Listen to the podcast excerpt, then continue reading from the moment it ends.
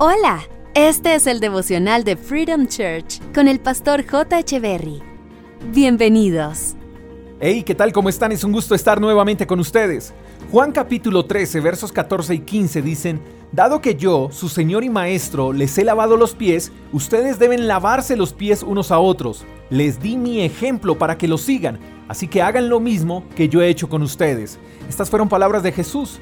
Y cuando Jesús lavó los pies de los discípulos, hizo un acto de servicio noble y digno de imitar. De hecho, Jesús dice que debemos hacer lo mismo que Él hizo con los demás. En los tiempos de Jesús era normal que la gente anduviese con los pies sucios y era lógico, no habían calles pavimentadas, no usaban zapatos, sino que en ese tiempo se usaban sandalias y no habían carros para transportarse, por lo regular la mayoría de los trayectos se hacían a pie.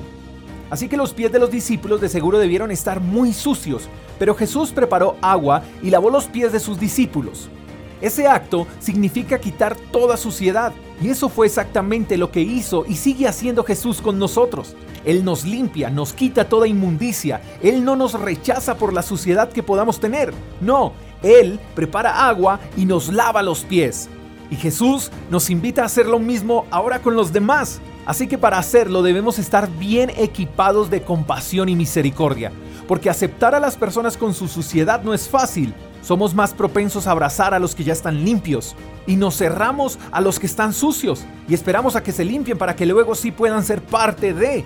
Pero Jesús nos dijo que hiciéramos lo mismo que Él hizo.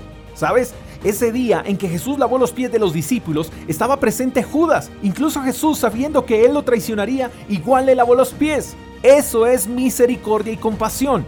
No miremos la suciedad, miremos el proceso final. No nos fijemos en las faltas de los demás, fijémonos en su propósito.